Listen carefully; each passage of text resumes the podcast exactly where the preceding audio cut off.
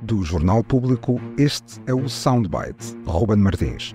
Viva Ana Lopes. Olá, Ruben. E viva Helena Pereira. Viva. Hoje temos um som do Governador do Banco de Portugal, Mário Centeno. Lembrei-me ontem à noite de quatro versos do David Mourão Ferreira que eu acho que nós devemos todos relembrar e ficar connosco até uh, que esta reflexão termine. Por teu livre pensamento, foram-te longe encerrar, tão longe que o meu lamento não te consegue alcançar. Ai, hoje vamos para a poesia. Pergunto-te, Ana Sá Lopes, por tua nobre opinião, que quis afinal Centeno dizer neste tal momento de reflexão? Eu acho que a partir do momento em que o Governador do Banco de Portugal diz que está num processo de reflexão interno, uhum. eh, quer dizer que se vai demitir nos próximos dias e que vamos temos que estar preparados para essa demissão. A conclusão da Comissão de Ética do Banco de Portugal é muito mais grave do que, do que parece. Põe em causa, de facto, diz que não é boa para a imagem do regulador uh, o ser convidado,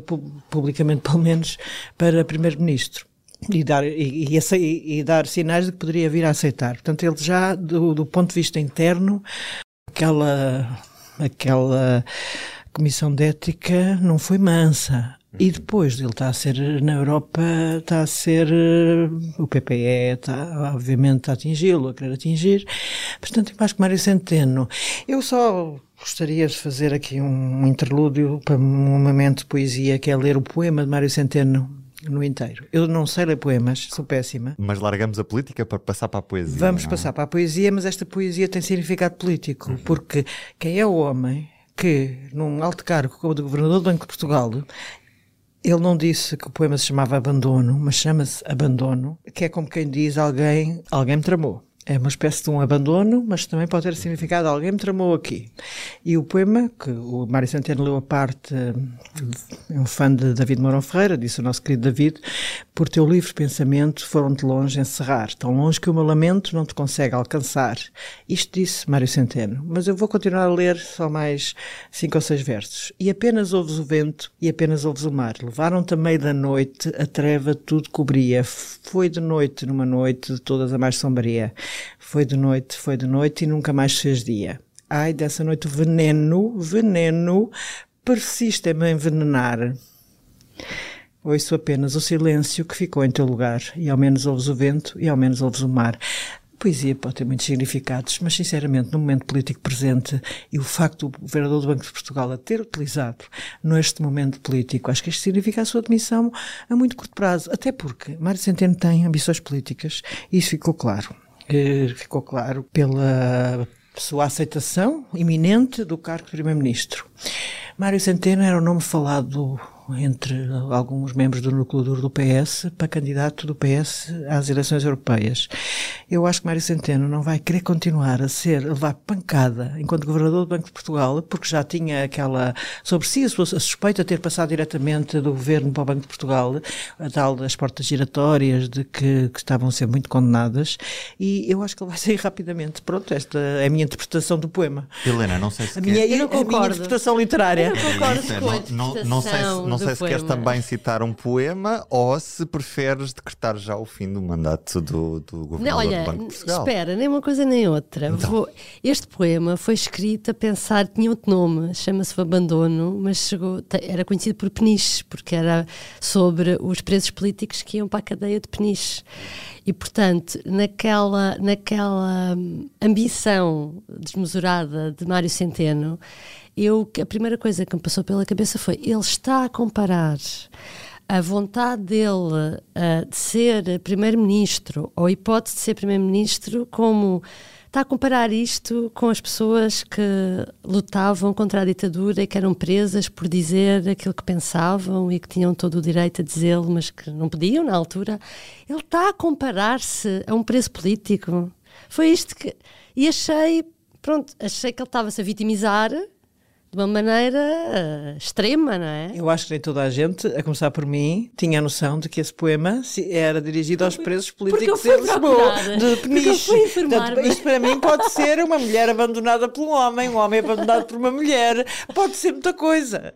Não sei, e a poesia cada um lê à, nossa à sua maneira. Claro, não claro. acredito que Mário Centeno. Não, por acaso estou contra ti, estás a, estás a, estás a achar que o, que o senhor governador do Banco de Portugal não pode usar determinados poemas quando quer. Pode usar, pode usar todos os que quiser. Eu também tenho direito à minha opinião, de achar que às vezes que, que isto parece um bocado exagerado, mas pronto. Mas, mas calhar estou então, enganada, estou completamente enganada. Vamos concluir esse momento de reflexão com a conclusão de que Centeno sai ou não deste cargo de governador. Qual é que é a tua visão? Uh, não, eu, pois eu aí tenho mais dúvidas que ele saia, porque eu acho que a interpretação que eu faço é que ele entende que estava, tinha todo o direito de se expressar, de até ter mencionar outros voos e outros cargos, e portanto eu acho que ele não tem essa. Não mas, sei, mas a questão do processo será? de reflexão. A mim o que me faz uh, pôr a hipótese que Mário Centeno possa estar a querer abandonar o Banco de Portugal, pelo menos esta é a minha convicção, é ele diz estar em processo de reflexão. Mas porquê é que ele está em processo de reflexão? Era natural estar em processo de reflexão para ser Primeiro-Ministro. Não, isso está fora de causa. Está em processo de reflexão enquanto ele diz o país está em processo de reflexão, o governador do Banco de Portugal está em processo de reflexão. E quando alguém está em processo de reflexão, habitualmente é para bater com a porta. Normalmente nunca é mau vi, sinal, nunca é? vi ninguém com processo de reflexão a dizer afinal, eu, deve ter havido, com certeza. Também há não. muitos políticos que dizem que estão a refletir para depois darem outros voos, não é? Portanto, Mas eu acho que o Mário Centeno tem outros voos à espera e nós sabemos, e, portanto... Mas este já não pode ter, não é? O Primeiro-Ministro já não. O Já, não, já Primeiro-Ministro- passou. O Primeiro-Ministro não.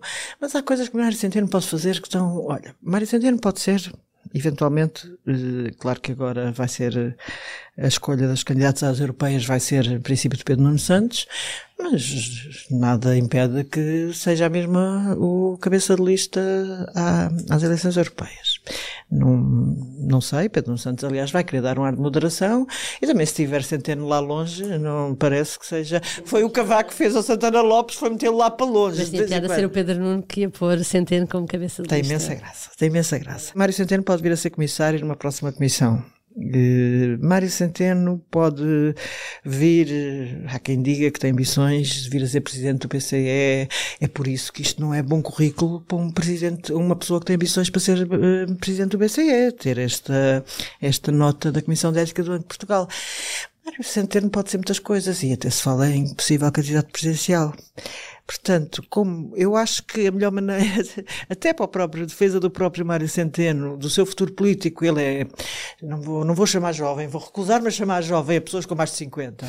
Aliás, com mais de 35, vou-me recusar a chamar jovem de avante, mas eh, Mário Centeno não é velho.